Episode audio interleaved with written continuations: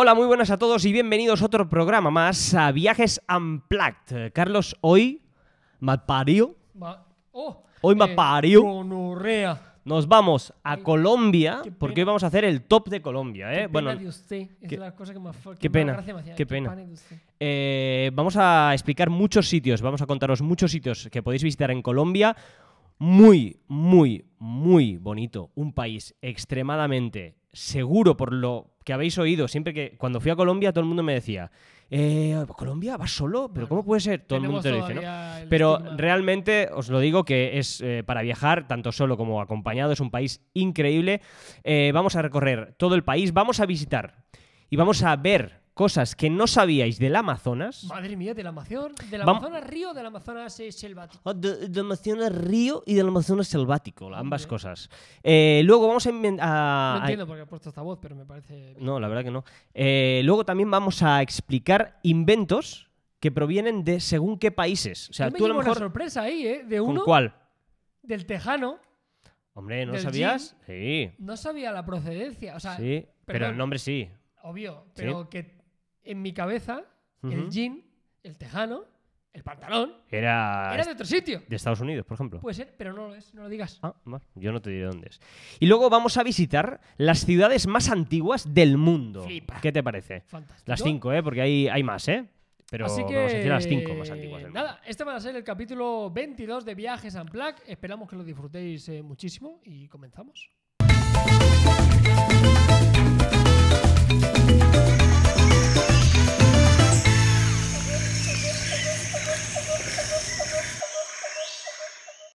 Bueno, pues vamos allá, Juli. Vamos a comenzar en este caso con un país espectacular. Esta va a ser la guía de viaje Tú has ido a Colombia en también, este ¿eh? episodio. Yo he estado en Colombia, eh, pero Estuviste muy solo, leve. solo en Bogotá, ¿no? Yo estuve solo en Bogotá por un tema de trabajo, además la presentación del Huawei P30 Pro. Me llevaron ahí de embajador. Muy guay, la verdad que me trataron muy bien. La cuestión, me he quedado con muchas ganas de ir a Colombia. Para mí es uno de los principales destinos que tengo en mente. Y ya lo he dicho en alguna ocasión, el año pasado.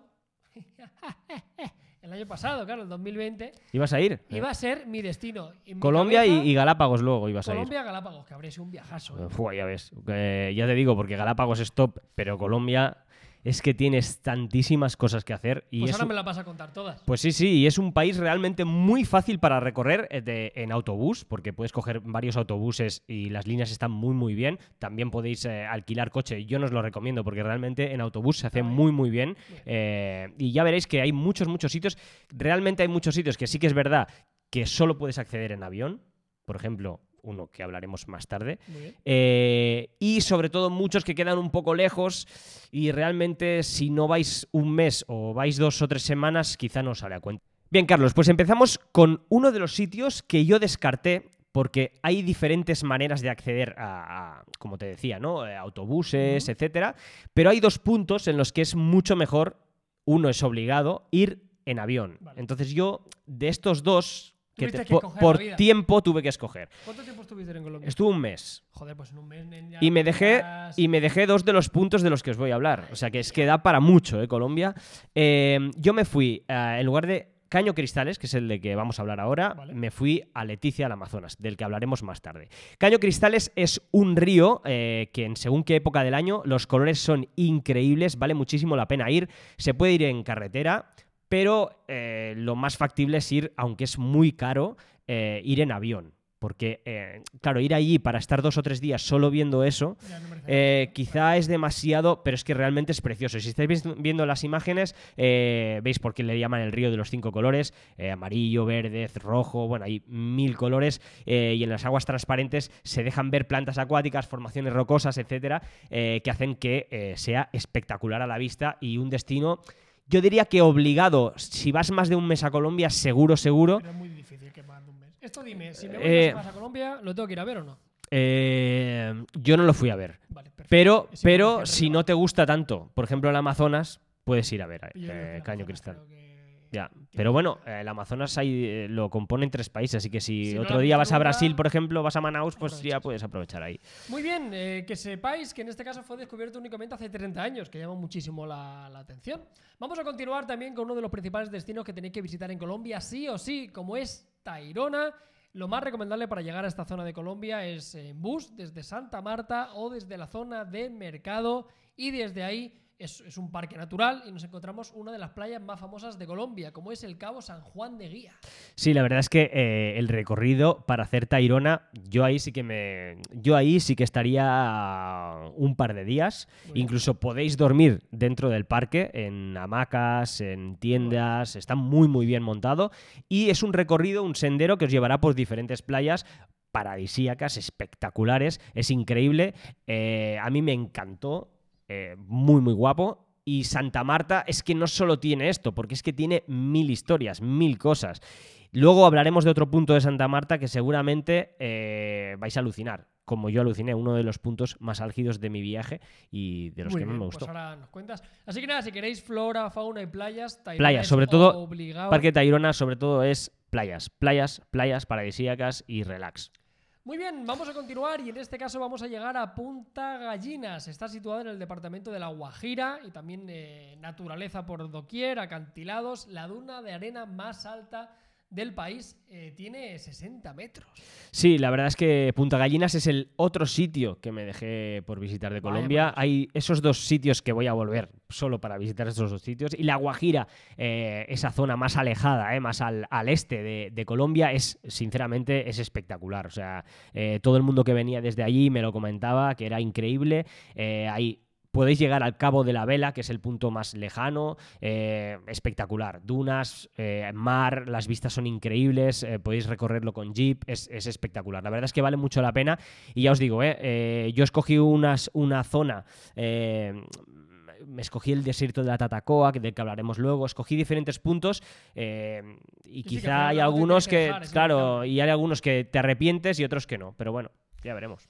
Muy a ver, bien, a ver qué os parece. Vamos a continuar con uno de los que más me hablaste, incluso cuando, cuando volviste de- del viaje a Colombia, como es concretamente el eje cafetero. Hablamos de, de Colombia, en este caso es una parte in- indisoluble de su, de su país. Y que sepáis que el eje cafetero se constituye por eh, departamentos de Caldas, con la capital que es Manizales, Risaralda, con la capital que es Pereira, y Quindío, con su capital que es Armenia. Pues la verdad es que sí, allí eh, es muy... mm, Lo mejor que puedes hacer ahí es quedarte en una hacienda, ver cómo hacen el proceso del café, la su recolección, eh, todo el proceso de, hasta moler el café. Te lo puedes llevar molido. eh, la verdad es que es, increíble, el recorrido de ir por, por todas las tierras de- del eje cafetero es increíble. Y ahí sí que recomiendo más o menos que os no estéis un par de días. Y Ahí nada, ni Dolce Gusto ni Nespresso. Ahí las maquinitas estas de así, Nada. la- lo que sí que te tengo que decir es que mm, la mayoría de cafés ahí son americanos, ¿eh? Quiero decir, Claro, no, no claro, ahí eh, eh, la Nada mayoría de cafés son un café así. Claro. Pero, claro, si buscas un expreso, tienes que ir a algún sitio más, mm, más especializado, ¿no? Pero muy de Pero- Latinoamérica en general. o sea, Sí, sí, el americano es el que, es el que, les, el que les gusta. La verdad es que a mí... Ta- no me- no, no soy muy fan, pero si vas a Colombia, Claro. eh, la verdad es que yo me trincaba unos cafés americanos que son como, que eran como, como mi brazo, ¿eh? La verdad es que sí. Pero allí, la verdad es que sí, si, hay- si tenéis que ir a algunos pueblos eh, del eje cafetero, yo os recomiendo mucho eh, Salento. Es un pueblo muy, muy bonito. también es verdad que es muy, muy turístico, pero es que todo turístico en verdad, si la gente Bueno, va es claro, porque es bonito. algo. Es un pueblo colonial muy, muy bonito. Bueno, colonial, sí, colonial. Muy, muy bonito. Eh, también Finlandia y Pijao. Y, y sobre todo, si visitáis estos tres, os tenéis que quedar allí en una, lo que os digo, en una finca cafetera, porque realmente os Y va a ya que gustar estés ahí, mucho. también hay un trekking, el trekking por el valle del Cocora, si quieres echar un vistazo y también quieres hacer una ruta. Y ver colibrís, ¿eh? Puedes ver colibrís. En el... Sí, sí. Eh, Sí, sí, los puedes ver, pero a un palmo Por eso de tu le va el corazón tan rápido al colibrí de todo el café que se mete y toda la Claro, cafeína. está ahí, eh, se pasa por todos los campos a, a comer café y luego ¡ay! Pitoso. es Vamos a- pitosísimo. Vamos a continuar y vamos a llegar a Bogotá, la capital del país, la ciudad que yo pude visitar. Sí, tú pudiste. Yo pude Eh, visitar, lo que no pude hacer, pero sí que lo vi desde lejos, una de las visitas obligadas, que incluso podéis subir desde arriba para tener una vista eh, privilegiada de la ciudad, es subir al Cerro de Monserrate, que tiene 3.100 metros de altura, recorrer el centro histórico y sobre todo el arte urbano de la Candelaria. Yo desde aquí tengo que dar las gracias a un chico, no recuerdo el nombre, que luego fuimos a comer juntos con su chica, que me vino a ver porque vio los stories y me hizo de guía por la ciudad de Bogotá. Se portó súper bien y luego al final me dio un montón de obsequios, un montón de regalitos. La ¿Ves lo, lo que os decía, amable. lo que decía justo antes de empezar? La gente es Súper maja, súper amable y yo, toda la gente que me encontré fue increíble. Eh, también no dejaros de visitar, no dejar de visitar el Museo del Oro y el Museo, el Museo Botero, uno de los eh, Mm. artistas colombianos más conocidos. Incluso aquí en Barcelona tenemos una, Sí. una estatua de Botero, de un gato, en el, en el barrio, en el barrio del Raval. Y en el Eh, aeropuerto. Y en el aeropuerto. No, no os perdáis, eh, sobre todo, pasear, ¿eh? pasear y perderos un poco por el centro de Bogotá. Es muy, muy bonito. Y, y sobre todo, eh, si una recomendación de un restaurante muy, muy conocido, que todo el mundo se hablará de él y que es una, una locura y que creo que tú fuiste, sí, fue el Andrés Carne de Res. Sí, todo el mundo de Colombia te dice que no vayas ahí porque es muy turístico. Sí, pero, guay. pero la verdad es que Está guay. Y comí Es- bien. Comí está una guay. bandeja paisa y algunas cosas más. Y, Evidentemente, eh, si vais a comer comida paisa, o bueno, paisa, paisa no es de ahí, ¿eh? Pero bandeja paisa sí. Pero los La paisas. paisa. La bandeja paisa sí. Yo la comí así. ¿La comiste en Andrés Carne de Res? Era como. Eso es más de Medellín, ¿eh? Sí, pero era como. más, de Medellín. Pero me dijeron que es. Va, venga, esto es lo que hay que comer aquí.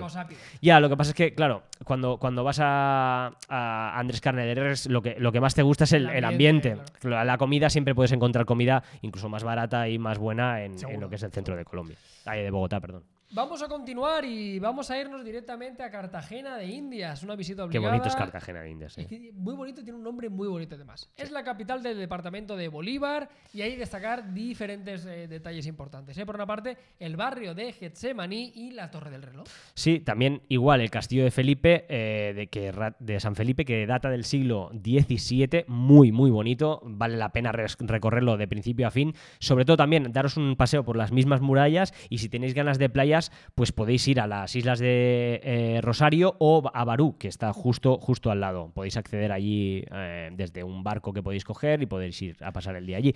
Yo la recorrí, me quedé allí un par de días. Eh, sí que es verdad que es muy bonita, es preciosa. Pero a mí dos días enteros se me hizo demasiado. Sabes ¿Sí? que yo soy un culo inquieto. Ya. Y si quieres estar relajado y tal, dos días perfecto. Pero si es un poco culo inquieto como yo. Pobrecito, que eh, con un mes, eh, no tenía tiempo para Sí, tomarse un Sí, sí. Sobre todo es un punto de partida para visitar las islas de San Andrés y Providencia, ya que vais hasta allí. Eh, super playa, sí. Ahí, porque a mí en Colombia me interesan muchas cosas. pero Os digo una cosa, eh. Amigos colombianos, eh, posiblemente voy a tener algún hater por esto. No, pero tú dilo. que Pero San Andrés Sí, me pareció sí. horrible. Uy, la gente de San Andrés, ¿cómo se va a poner? Sí, cierto. Bueno, oye, pero no pasa nada. Hay muchas cosas que me parecen. O sea, Como de aquí, de ya te he dicho, eh. España Colombia, Colombia me pareció un país excepcional, pero las recomendaciones que me hizo la gente de San Andrés. Bueno, lo típico que eran de No, no, no, no, no. Y gente también que había. Es que. o sea, eh, mejor- o sea, me pasó. Mucho mejor Providencia que San Pero de aquí a Lima. Claro, es que eh, el tema es que hay dos, hay varias islas, ¿no? San- Las islas de San Andrés y Providencia. Desde, a Providencia solo se puede llegar pasando por San Andrés. Vale.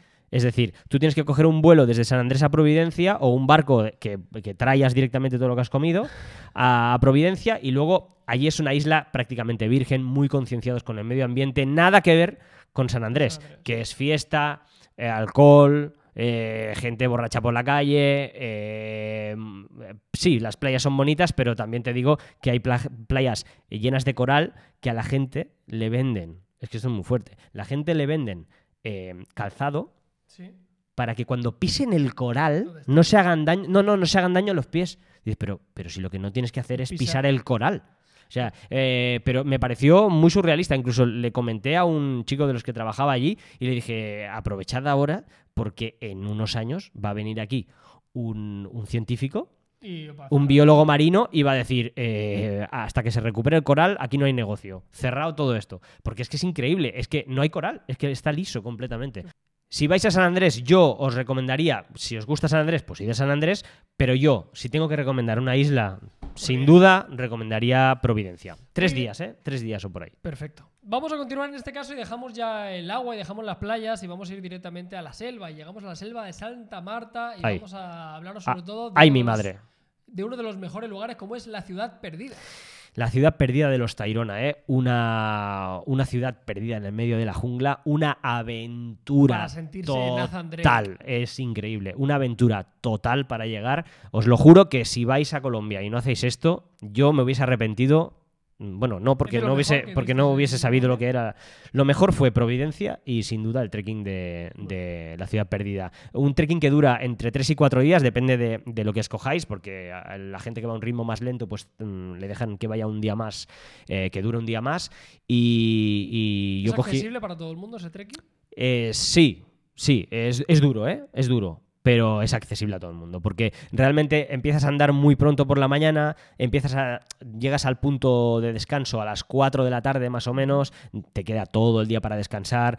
Te quedas en cascadas, puedes bañarte, puedes disfrutar del día, de lo que queda del día eh, en, en la jungla. Y realmente es, es brutal, es increíble. Llegar hasta allí, al pueblo de Tayrona. Tengo que decirte, cuando llegas ahí, sí que no es tan espectacular como Machu Picchu. No te vayas a esperar un Machu Picchu, porque no es así, pero es, es increíble. Además, los, los, eh, los cuaqueros la, la destrozaron por completo y lo que queda de la ciudad perdida está restaurado. La mayoría, no todo, pero la mayoría está eso. restaurada. Entonces tú lo que ves es eh, la restauración de la ciudad perdida. ¿no? Eh, realmente es increíble. Os digo que es, vale la... Es caro, ¿eh? No es un trekking ¿Cuánto barato.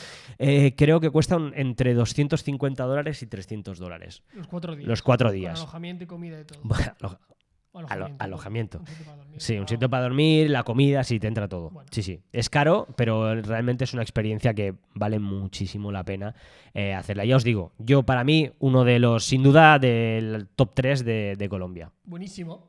Pues oye, vamos a otra ciudad eh, muy popular, en este caso. Esta no está donde- perdida, ¿eh? Donde está el jaroteo y donde gran parte de los reggaetoneros eh, colombianos son de ahí, de, de Medallo, de Medellín.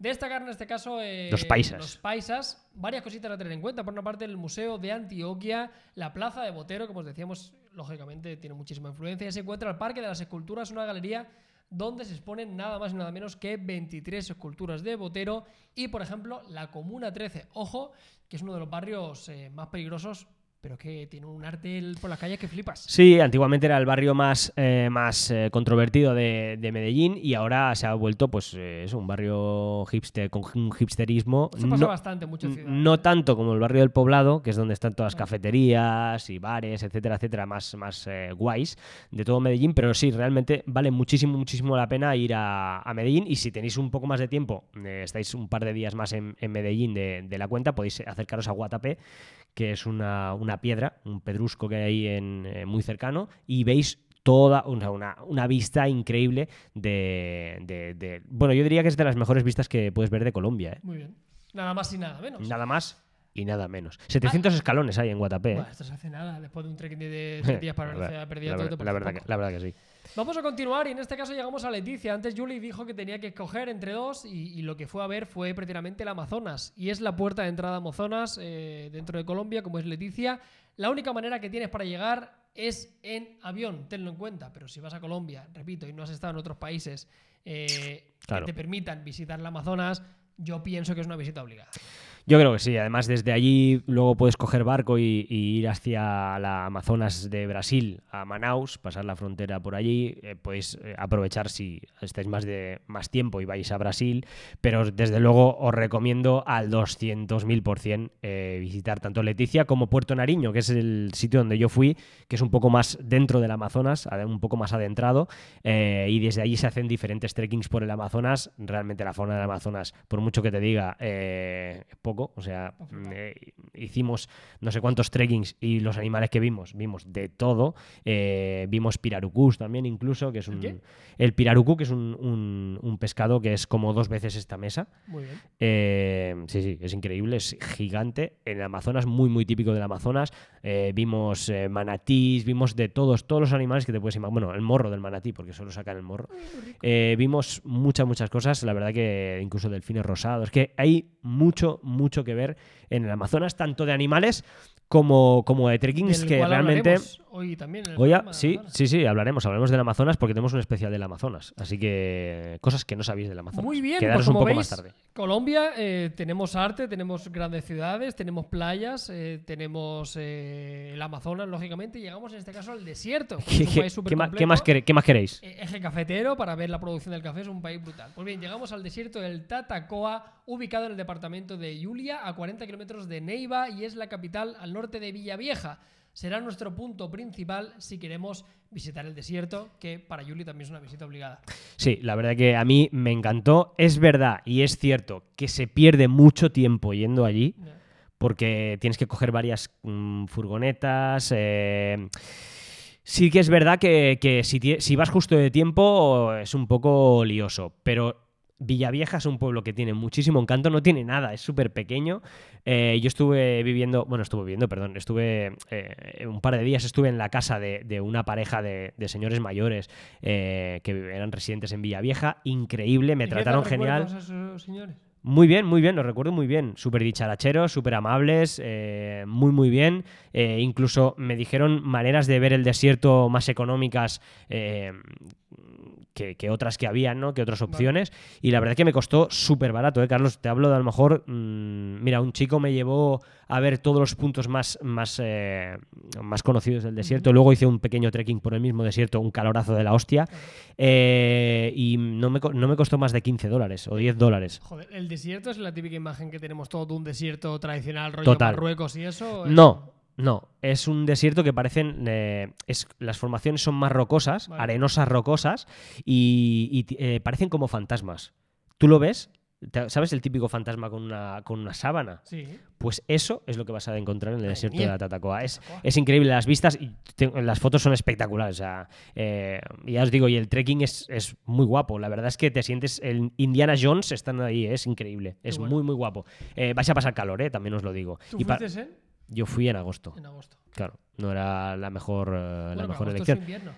Eh, sí, sí, sí, pero la mejor elección, o sea, hizo un calorazo de la hostia, ya ¿Cuál te lo dirías digo. que es la mejor época del año para visitar Colombia? Sí, yo creo que en verano, en verano, porque su invierno, entonces es como nuestro verano, eh, que es en agosto. Vale. Yo creo que es el mejor, la mejor época para, para ir. Y sobre todo, si vais al desierto de la Tatacoa, lo que tenéis que hacer es quedaros una noche para ir al observatorio y ver la noche estrellada. Desde ahí podréis ver todas las constelaciones habidas y por haber. Yo, yo, vi, yo vi la luna perfectamente eh, con, un, con un el telescopio. desierto, el cielo, lo que Es- somos de ciudad, que no estamos muy acostumbrados a ver. este Pero es que en el desierto la, la contaminación lumínica, mentira. claro, la contaminación lumínica es tan poca, es nada, o sea, no poca, no, nada, entonces se ve todo, todo Sí, sí, increíble.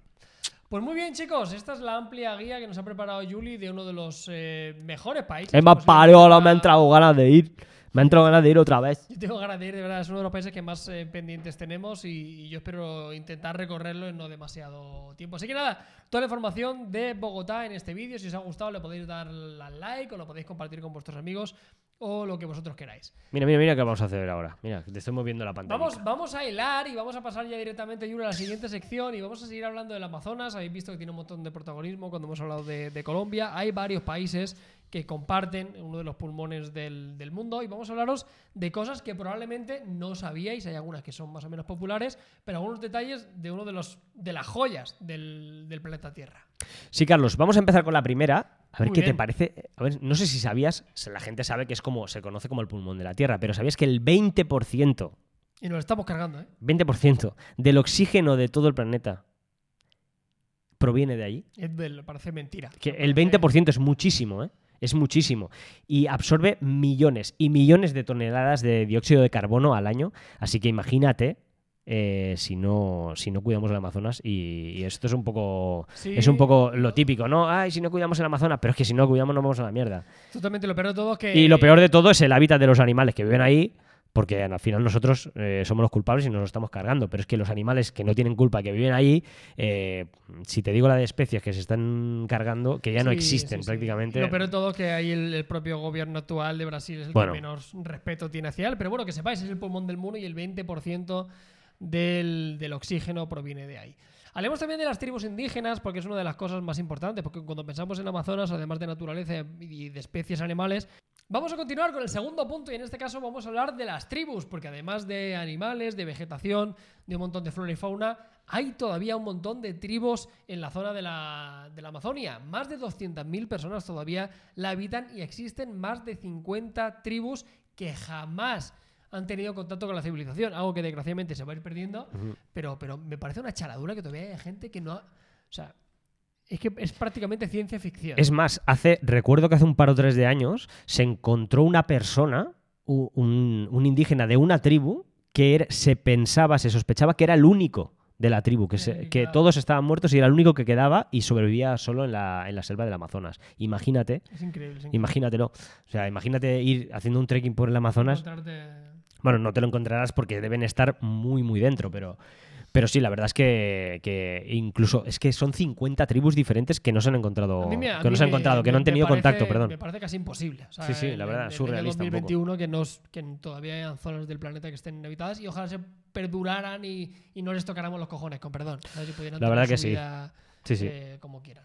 Llegamos al tercer punto, porque lógicamente el Amazonas no es solo una selva, principalmente es un río, y es el río más grande de Sudamérica, agárrate, 6.516 kilómetros, el más largo del mundo, aunque hay un pequeño matiz ahí. Sí, porque el Nilo, en teoría, estaba ahí, ahí era el, el más largo, pero luego resulta que eh, reubicaron, reubicaron el nacimiento del Amazonas, entonces dijeron, ah, pues ahora es nosotros.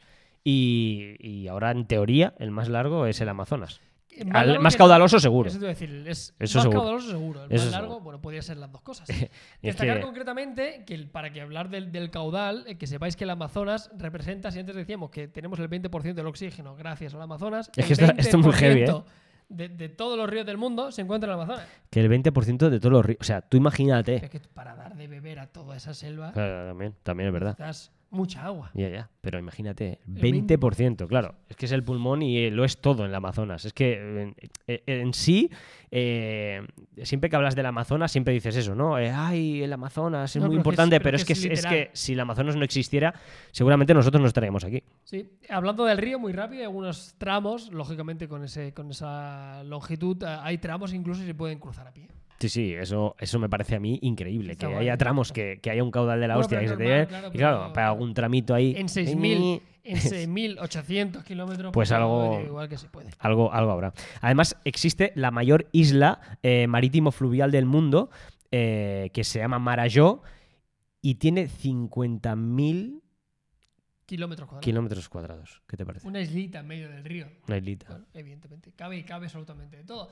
La autoría del Amazonas es bastante difícil de, de dictaminar porque es tan grande, tanto el río como la selva, que es compartido con muchos países. El río, tres. Brasil, Colombia y Perú. Pero si hablamos de la selva como tal, se añade Bolivia, Ecuador, la Guayana, Surinam y Venezuela. La verdad es que sí. Yo he visitado varias, varias zonas de estas. Eh, he visitado, eh, creo que Colombia eh, y Perú como el Amazonas. ¿No te hace Y luego- diferencia? Es una pregunta muy absurda. No, no, no, la verdad que no. No, incluso hay... por orografía o por... No, y aparte hay un punto en el que se unen los tres países. Vale. Entonces, imagínate, Claro. eh, todo es muy, muy, muy parecido. Lo que sí que te digo, eh, se me ha olvidado antes comentarlo cuando estábamos hablando de, del Y de Amazonas. precio, perdón, ¿es más barato tu visita al Amazo- visitar el Amazonas cuando vas a Perú que cuando vas a Colombia? Fue más barato en Colombia. Vale. Sí, fue más barato en Colombia. Tampoco mu- mucho, mucho más barato, Pero- pero, sí. En, en Colombia recuerdo que en Puerto Nariño podía dormir por 7 euros. 6 euros, 7 euros. no, no así en Colombia. O sea, no así no, en, no, en Perú era un poco más caro. Tampoco era mucho más caro, pero un poco más caro. Hablemos de la extensión en este caso. Si el Amazonas, como selva, como tal, eh, fuera un país, eh, nada más y nada menos, sería el noveno país más grande del planeta. Alucina, ¿eh? Eh, sería ya hicimos un vídeo de, de los países más grandes del mundo. ¿Dónde estaría? ¿Entre, ¿Entre cuál estaría? Quizá estaría entre... mm, Canadá no, claro. No. Canadá era de los mayores. China también. eh, Estados Unidos también. No sé dónde estaría, ¿eh? Quizá una... Es que no recuerdo la lista. Yo sé que este lo busco, pero yo recuerdo que eran. Sí, sí. por- los- por eh, tamaño. O sea, China, Canadá, Estados Unidos China, eh, Canadá, Estados descarta. Unidos, eh, Mira, quizá estaría, quizá estaría por, por co- como un México. Ojo, ¿eh? Puede ser, puede ser. sí. Ojo, ¿eh? Como un México. Es más, creo que era, no era el décimo México. Puede ser. acuerdo, Puede ser. eh, que- Puede ser. Pues mira, el- ¿ves? Puede ser. Muy Puede ser. bien, y ahora para hablar, en este caso, de los animales, como os decíamos, hay un montón de, de animales en peligro de extinción y lo peor de todo que son endémicos de, de esa zona, ¿no? En el momento que, que desaparezcan ya no los tendremos. La anguila eléctrica, el pirarucú, el tapir amazónico, las nutrias gigantes y un animal que es uno de mis favoritos como es el jaguar. Sí, es guapísimo, además. Me eh, es de los felinos más guaperos. no, no te lo encuentres, también te lo digo, ¿eh? Y es que aparte de México, es como guay. Sí. Bueno, sí, sí. Es de México en este caso no, pero este, hablamos de jaguar colombiano. Pero te come igual, ¿eh? Te come Quiero igual, decir, sí. Da igual que. En uno te dice jueputa, Claro, en otro te dice exacto. pinche güey. Pinche, ¿qué pinche es güey, te como y te arranco. Te, te arranco, Te arranco la te arranco carne. la verga. Te voy a comer la verga. Pinche españolito. ¿Te voy a comer la verga? Es un jaguar, comerá todo. El jaguar no te va a dejar nada. Yo qué sé. No, no, tú. la verdad que no. Cuanta más carne haya, mejor. Oye, muy bien, pues nada, es que no sé por qué he dicho esto, pero macho, Yo tampoco. me ha parecido gracioso. Eh, luego no lo ha sido tanto. Pero bueno, la cuestión. Con esto damos por finalizado nuestra recopilación de detalles, de curiosidades y, y de aspectos importantes que debes conocer del Amazonas, tanto como río como selva. Preservarlo mucho. Señor Bolsonaro, deja de hacer el idiota.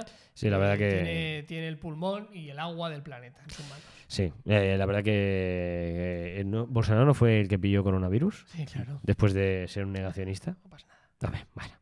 Ahí. Bueno, vamos a continuar, Juli. Vamos a la siguiente sección y vamos a hablar de inventos de países. Algunos inventos que se han hecho en algunos de los principales países que solemos destacar aquí en Viajes Unplugged, porque ya sabéis que además de hacer guías de viaje, recomendaciones, hablar de sitios que tenéis que visitar, también nos molan mucho las curiosidades. Claro, para citas de Tinder, ¿eh? Esto En las típicas guay. citas. Pa' que- pero ¿qué es? Este tipo de cosas puedes quedar muy pedante Sí. O puedes quedar como, ay, qué guay. Bueno, pero chico, tú tienes- Qué, tú- qué interesante. Claro, pero tú tienes que ver eh, en función Claro. de dónde va la cita. Si ves que la cita va a un rollo más intelectualoide, pues le dices, por ejemplo, ¿tú sabes que en México se inventó la televisión a color? Y te dirá, ¿cómo es posible? ¿Quién lo diría? ¿En México? ¿Pero cómo que en México? Sí, La a mí. Color. Televisión a color se inventó en México. ¿Tú lo sabías, eso no Carlos? funciona la cita.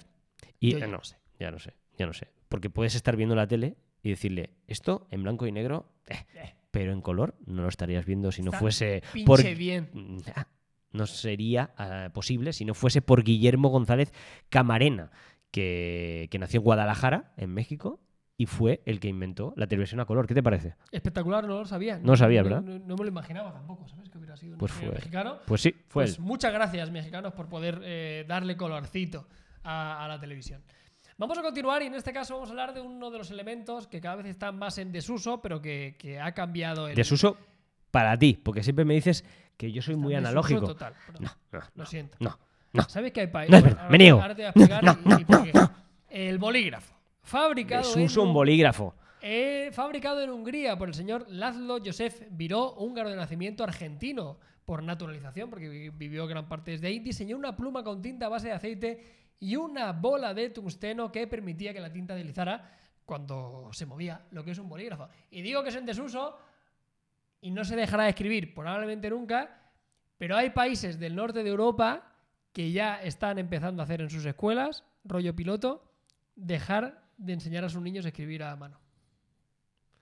Y parece terrible. Pues van a salir tontos. Esos niños van a salir tontos. Yo te digo o sea, el día de mañana Yo le- te lo que es. ¿Con quién van a comunicarse? Yo, bro, no utilizo el bolígrafo. Con un señor mayor no se van a poder comunicar. El otro día en casa no tenía Con sus abuelos. No tenía bolígrafo, no tenía. No, no, no tenía un bolígrafo en casa. Yo, te- yo llevo siempre tres encima. Tú, Aquí, en el bolsillo. esto, Esto, mira. no lo he utilizado en mi puta vida. Eh, 100 euros.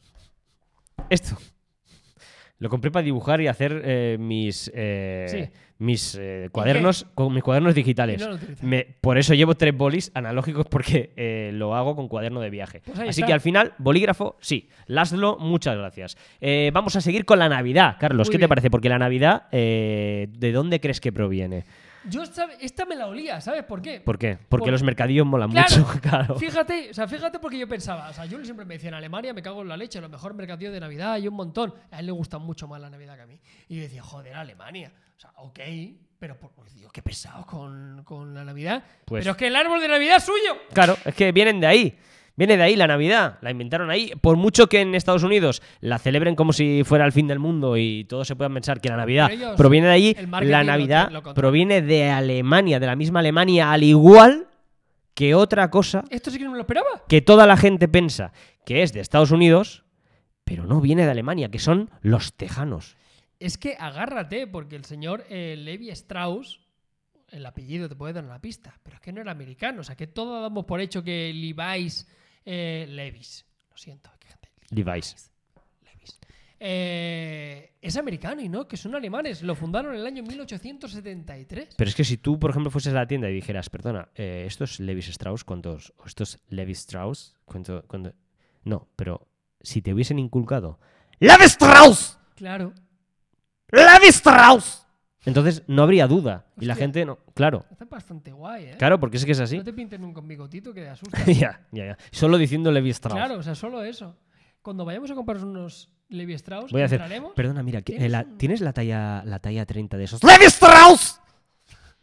A ver, a ver qué me dicen. Hostia, es como hipnótico mirarte hablando alemán, rollo Führer, ¿eh? Bueno, es que, es que yo tengo un alemán muy potente. Hostia, ya Sé decir, Lev- sé, carnaval, sé- ¿eh? sé decir Levi Strauss, sé decir Volkswagen. Sí. ¡Volkswagen! Hostia, ¿Ves?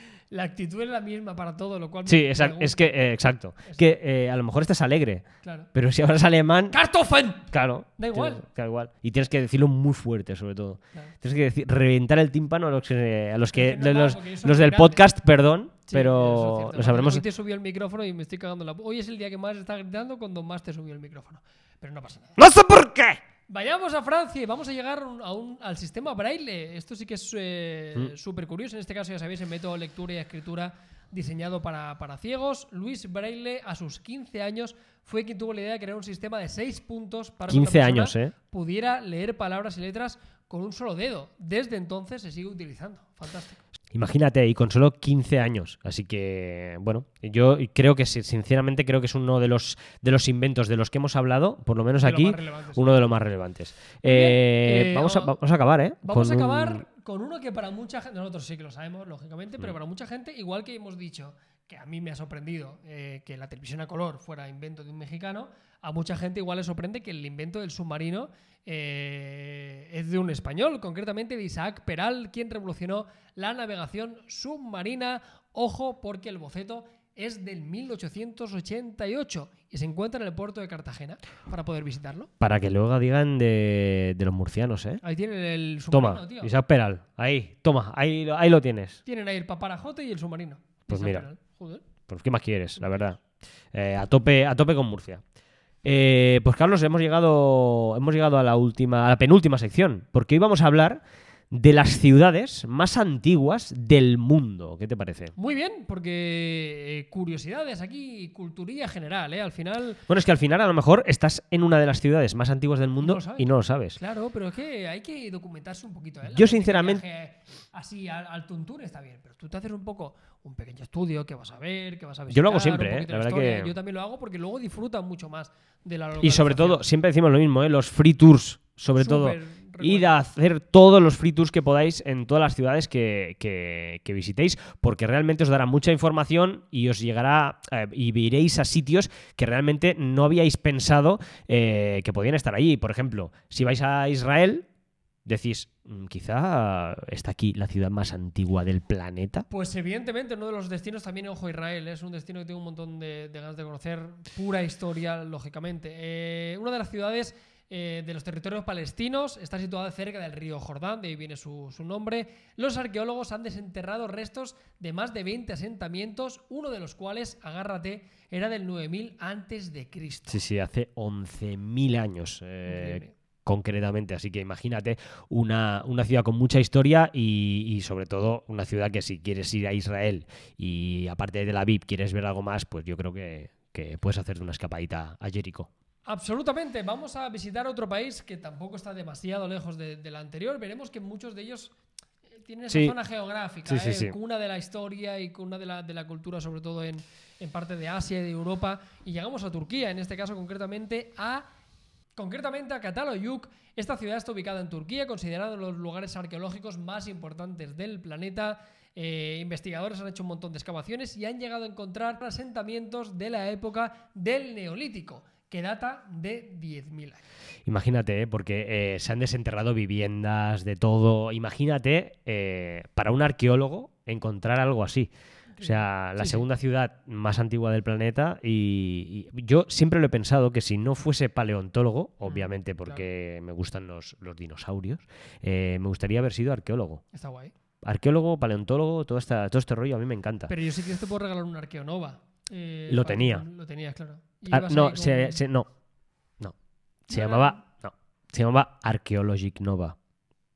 Pero no. había uno como el otro, ¿no? El que yo te digo. No, Archaeologic Nova, era ese. ¿Y el Arqueonova no era? Era Archaeologic Nova, diría, ¿eh? Vamos, luego lo miramos. Luego lo miramos. Pero yo diría que era Eran juguetes de los años 80-90 que tenían que ir desempolvando y, y quitando Sí, sí. la los- De Mediterráneo. de Mediterráneo. Juguetes para compartir. Juguetes para compartir. Madre de Dios, ya no existe la compañía. ¿No existe? Yo digo, no sé. Hombre, si para niños, existe, ¿no? Felicidades. O sea, debería existir. Debería existir. Bueno, nuestra niñez la tenemos en nuestro corazón. Llegamos al Líbano, como os decíamos, ¿eh? otro de los países, el tercero, nada más y nada menos, eh, concretamente la ciudad de Biblos. Esta ciudad está ubicada en la costa del Líbano, cerca de su capital, que es Beirut, y fue lugar también de asentamientos y considerada la ciudad más antigua del mundo, habitada ininterrumpidamente. Es alucinante, eso a mí también me- es importante, porque hay épocas que, que hay ciudades que han quedado totalmente desoladas, ya sea por guerras o ya sea por Sí. diferentes situaciones. Esta siempre ha tenido habitantes. Sí, sí. Creo que había otra ciudad que también era. Creo que era Pogdorica, que era como la sexta o la séptima. La sexta o la séptima ciudad.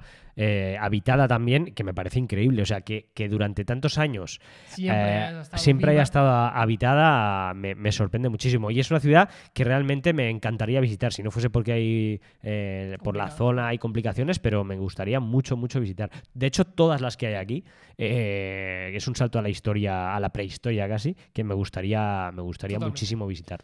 Vamos a continuar. Uno de los países que también tengo pendientes y no quiero tardar demasiado en visitar es en Grecia y concretamente la ciudad de Argos. Antes hablamos que muchos de estos países y ciudades son cuna de la historia, tenemos que llegar lógicamente a uno de los periodos y uno de los países más importantes como es eh, eh, Grecia.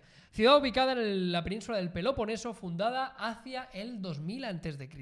Sí, y además eh, en ella nacieron muchos soldados que luego eh, lucharon en la batalla de Troya. Ahí con el caballico, ¿eh? A lo caballico. Así que imagínate eh, si tiene historia esta ciudad. Eh, yo os digo, mm, Grecia, Imagínate una vez ciudad. o sea, vi- vivir todavía en esa ciudad y saber que tus antepasados Sí, sí, que, que podría haber sido.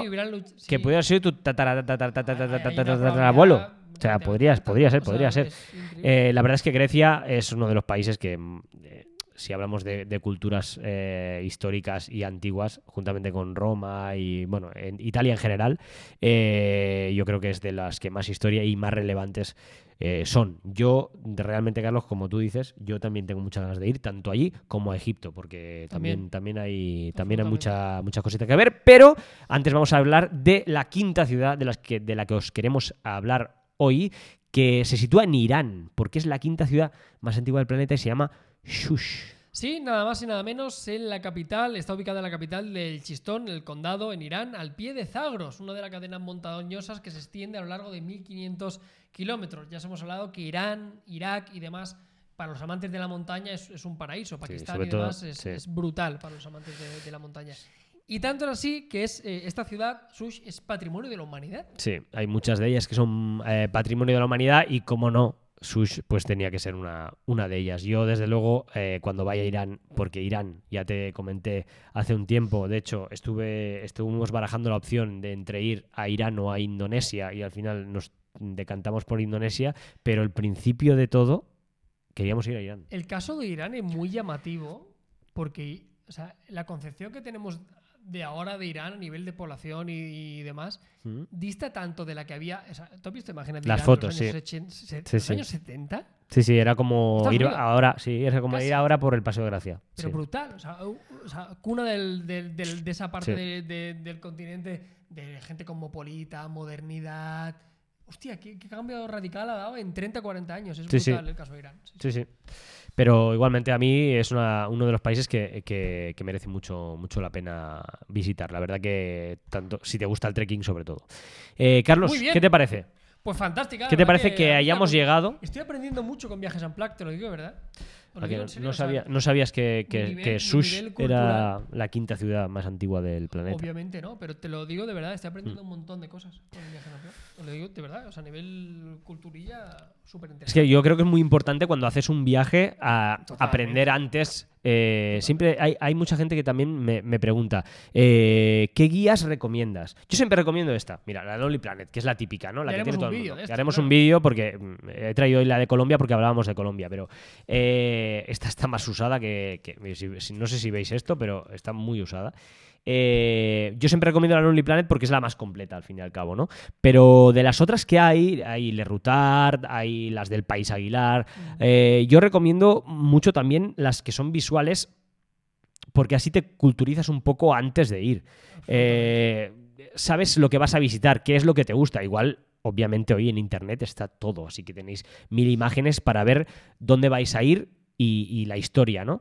Pero es muy, muy importante también para mí, eh, antes de ir, pues hacer una criba de, de los sitios que quiero ir y que quiero visitar y, y por qué los quiero visitar, ¿no? Pues vamos con, las con las preguntas. Y, Vamos con las respuestas, ¿no? preguntitas. eh, capítulo 22 de Viajes en Ay, Plan. En este caso ya se ve que siempre terminamos de la misma forma. Uy. Contestando y respondiendo preguntitas. Tenemos que ir más o menos rápido porque la gente no lo sepa. No lo sabe, pero te- tenemos comida de empresa. Ah, es verdad. Tienes eh, menos de 10 minutos, eh, Venga. hermanico. Vale, menos de 10 minutos, vale. Venga. Ah, primera pregunta. Nos lo pregunta Giovanni Arnau. Eh, ¿La atención médica del, sudeste, del sudeste asiático es eficaz si te pasa un accidente? Pues mira, te tengo que decir que a mí no me ha pasado nada nunca. Madera. Pero. eh, Te toca hierro. Sí, toco También. madera y hierro. Eh, pues tengo que decirte que hay mucha gente que conozco que le ha pasado, que han tenido accidentes y tal, y han sido tratados muy, muy bien. Mira, la última que recuerdo fue una chica que se cayó en Bali, se hizo la pierna trizas y la atendieron bastante bien. Así que yo creo. Yo creo que Eh, distará tam- mucho también, te también te ocurra digo, claro. Bueno, te de- toca de- en una capital como es Bangkok, que ya será jodido, o en una capital principal de un país, si te toca. ok, como te toque en Sapa, Eh, en Vietnam, en un arrozal. Obviamente, obviamente, eso es obvio, pero lo que es seguro es que si eres extranjero y, y las primeras atenciones te las darán en el hospital propio de, por ejemplo, si hablas de Sapa, ¿no? Será en Sapa, pero si no, eh, más tarde, obviamente, te llevarán a Ho Chi Minh o te llevarán a donde sea Un para... día, eh, bro, deberíamos hablar de los seguros en viajes. ¿eh? Sí, hombre, hay muchos, hay muchos y muy diferentes y muy dispares. Yo para mí, obligatorio. Yo para mí es obligatorio. Yo no Sí, era sí. muy de esto, pero reconozco que en, en depende de qué destino vayas. Porque es eso, Total. si te vas en Europa, te vas en comunidad europea, no hay ningún problema. Y aparte la mayoría- de la Unión Europea Y si tienes un seguro, si tienes un seguro médico, la mayoría de en. Europa ya te cubre. Pero si es en Sudamérica, en Estados Unidos, sobre tío. todo. Pagas yo- 60, 70 euros. yo y lo haría. Sí, o sea. La, la respuesta es que es eficaz, sí, pero seguramente eh, si es grave, pues hombre, mejor no, mejor no hacerse nada en el país donde vas. Eh, mejores playas salvajes. Un saludo. Pues mira, hoy si te miras el capítulo de hoy, ah, hemos hablado del Parque Nacional Tayrona en Colombia. Eh, ahí hay unas playas increíbles y también en Providencia, que es una isla al norte de Colombia. Luego lo malo que muchas de ellas que son espectaculares, pero no son tan salvajes, claro, son tan Claro, hombre, por espectaculares y supuesto. tan Menorca, que Menorca, se han convertido. claro. Sí, ya no te digo eso, y en la zona del Caribe, que son Sí, parece sí, un sueño, pero claro, no son excesivamente salvajes, sino también en, en sudeste asiático también. Sí, muchísimas. alternativas, en Muchísimas. En. Filipinas, en Filipinas hay muchísimas. Eh, sí, si vais al sudeste asiático, sobre todo, sí, Indonesia, eh, sobre todo Sulawesi, que fuimos a islas y playas de allí que son muy, muy salvajes. Eh, ¿Qué opináis de Zanzíbar? Pues mira, yo no he ido a Zanzíbar, pero sí, mira, es que he pasado, la, he pasado, he pasado eh, una foto y salía mi padre en pijama, así que voy a poner la- el otro lado. Y me río porque yo ya esa foto ya la había visto, pero Sí. siempre que veo a tu padre me, me reconforta. Hombre, pero, pero es gracioso haberla pasado ahora. Claro, está guay. Eh, ¿Qué opináis de Zanzíbar? Pues Zanzíbar no he ido, pero tengo muchas ganas de ir, ¿eh? de, de ir a, a la isla para hacer eh, kitesurf, porque en Zanzíbar hay un viento de la hostia. Eh, así que tengo muchas ganas de ir. Sí que es paradisíaca, etcétera, tengo muchas tío. ganas. También, pero está en otro lado, Ya, está muy, sí, sí. muy lejos. Senegal también tengo muchas ganas de ir a Senegal. Tengo un Quiero amigo hacer- que, y quiero hacer un safari. tengo un amigo que tengo, que tiene ganas de hacer muchas cosas, bro. Eh, Quiero hacer un safari. vale, Hay pero, en Senegal, en safari, ¿eh? ya en Senegal quizá no. Ya en Kenia, pero. en Kenia bueno, o en. Tanzania. Bueno, eh, que pues, de hecho Zanzíbar, normalmente la gente cuando va a Zanzíbar hace Tanzania y Zanzíbar, porque Zanzíbar es una isla muy muy pequeña enfrente de Tanzania y, suele hacer las, las dos cosas. Recom- súper recomendable hacer Tanzania primero eh, un par o tres de, de semanas y luego una semanita más en Zanzíbar. O si tienes menos vacaciones, pues más días en Tanzania que en Zanzíbar. Venga, sigamos. Eh, ¿Qué viaje os marcó más y cuál os hizo pensar, oye, yo tengo que viajar mucho más. Pues mira, el primero que hice, obviamente, eh, que fue a Indonesia, el primero de todos. Sí, sí, coincido. Yo puede que mm, el de Tailandia cuando fui a la selva, que fue cuando tendría 23 años, solo fuimos a la zona de la selva. Ahí que- ya eh, había di- diles con quién fuiste. Con Fran de la Jungla. Con Fran de la Jungla, ¿eh? Además, de verdad. Sí, y, sí. y ahí se me despertó y ahí sí, sobre todo me enamoré del sudeste asiático y eso que solo vi la parte de la selva, ¿no? Y a partir de ahí sí que seguí viajando mucho más. ¿Fuiste en Crocs? Me dio, las, las, las crocs rojas que tengo en casa todavía, me, la- me las entregó Fran de la jungla. Te las dio. Él, Te las dio él. Muy bien, muy bien. de verdad, no broma. Sí, sí. Hace los trekkings con, es, con, con las Crocs él. Y me lo creo. Y, bueno, él y todos los Y asiáticos. Sí, sí, sí. sí, sí. Eh, venga, ah, Axel Álvarez. ¿Cuál ha sido el país del que más habéis disfrutado su transporte público? Hostia, yo aquí no tengo dudas. Eh, Perú. ¿Sí? Perú increíble, porque eh, la mayoría de, de autobuses estaban súper bien Vale, y por, y por la noche Vale, eh, las se vuelven cama, casi. ya. Puedes aprovechar la noche, no pagas noche de hotel, pagas el transporte. en muchos sitios, ¿no? Los Sí, pero es que los de Perú fueron, o sea, los disfruté. Yo me metí O sea, en uno de esos en Vietnam para dormir. Claro, y, y era culo con culo pegado. Bueno, o sea, madre de Dios, Sí. yo porque me duermo sentado. Pero era para flipar. O sea, Sí, nunca, sí. o sea, A mí. Sí, sí. A mí me pasó eso en, en Laos. En Laos se me puso un tío detrás sudando como, como, como, como, como una vaca con- y el tío pegado a mi espalda. Claro. Y me tocaba su sudor En litera, con mi ¿no? espalda. Litera, No, no, no, era en el. Era en- yo estaba abajo. Pero sí había una litera, pero yo estaba abajo. fui arriba a dormir y suerte que dormí con un Dios. colega, que no había confianza, daba igual. Pero es que el resto era, era para flipar. Y luego sí. el peor viaje, yo la, la antítesis de Indonesia, donde casi morimos. Eh, en. Pero eso fue en coche. Pero y ya lo hemos contado. Ha hecho transporte, pero bueno, a mí me vale. Sí, sí, es verdad. Ah, es verdad, transporte público, ha dicho. Venga, seguimos con dos preguntas más. Eh, las dos últimas. Eh, Heber Rodríguez nos pregunta: Hola, estoy en silla de ruedas y me encanta viajar. ¿Me recomendáis algún sitio para ir solo eh, a España o a Europa? Bueno. eh, principalmente en España o Europa, eh, normalmente en muchos, muchos sitios están acondicionados ya para gente con, con silla Sí. de ruedas. Por lo menos bajo nuestro punto de vista. Estoy Sí. convencido que Eh, tú, tú- al ir tú- en silla de ruedas claro. encontrarás mil limitaciones y tampoco Seguro. vamos a cometer el error de decir algo que no sabemos. Sí. Pero tengo la percepción de que las principales capitales de Sí. Europa están bastante bien acondicionadas. Sí, también te digo, hay ciudades, por ejemplo, que como Lisboa, que tienen más, eh, que son más Muchas pendiente subidas, y tal, claro. que quizás más complicado. Pero en teoría yo creo que, claro, lo digo desde el- la perspectiva de, de alguien que no va en silla de ruedas, pues no, yo creo que sí. Pero sí que es verdad que, por ejemplo, te recomendamos a Albert Casals, que es un, un chico que va en silla de ruedas y viaja alrededor del mundo. eh, te lo recomiendo al 2000%. libros, Tiene sí. libros, eh, puedes seguir sus aventuras. eh, hay vídeos también que sale, que sale él explicando cómo, cómo ha llegado a eso, porque además lo hace sin un duro, ¿eh? Lo hace viajando sin un duro. O sea, viaja sin pagar nada. Es, es algo. Casals. Casals. Sí, sí, es un, un chaval que, que va en silla de ruedas y que, y que es top, el tío. Muy bien, pues oye, de- buena recomendación. Sí, sí, muy, muy, muy, muy bien. Eh, pregunta, venga, última, la última. La comida, La comida, la acaba. comida, la comidita. Vuelo internacional, esto lo pregunta Clara Gontiz. Eh, vuelo internacional más barato que hayáis comprado. No vale, eh, cone- no vale un interno. No, claro, vale. Mira, yo- internacional. Ah, no vale. Ah, no, ya sé, no yo he sé. pagado 30 pavos por ir a Sí. un vuelo. No, mira, de Sri Lanka a Maldivas, es internacional, Vale, ok, sí. eh, me costó 90 euros. Yo de países no recuerdo cuánto me costó el de, el de Vietnam a Camboya, pero que pagaría algo parecido. De Vietnam a Camboya, Sí, porque algo fui de la parecido. capital. Algo parecido. Algo parecido. Sí, es Sí. lo más barato que ha sido. Luego una conexión interna sí que llega a pagar 20 o 30 Interna sí. dólares. Interna sí, pero. Pero de internacional no. Interna seguro. Interna he pagado hasta 10 dólares. Pagué. Flipa, ¿eh? 10 dólares he pagado de Indonesia a Sí, Indonesia. 100, mismo. 100 euros. Es un poco como lo Sí, barato, sí. aproximadamente. Sí, sí. Es que yo luego también tiene una cosa. Hay gente que dice, no, es que yo, yo- yo he viajado a la otra parte del mundo por 300 euros. Pues chicos, yo no sé cómo lo hace, porque yo nunca, o sea, yo nunca he tenido, también no tengo las vacaciones de poder cogérmelas cuando quiero. Claro, esa, esa es mucha. Claro, porque depende de las fechas. Pero, a lo mejor tú no puedes ir a, por ejemplo, tienes que tener yo no los he pillado Claro. nunca. Es una pena. Tienes que, por ejemplo, hacer las vacaciones en agosto. Pues en agosto te va a costar Claro, sí, sí. mm, mínimo 700 euros. Pero bueno, es lo que hay. Pues muy bien, chicos, estas han sido las preguntas y respuestas por nuestra parte y con esto damos por finalizado lo que ha sido el capítulo 22 de Viajes en Plan, como veis, monopolizado en cierta forma por el Amazonas y por un país increíble como Colombia.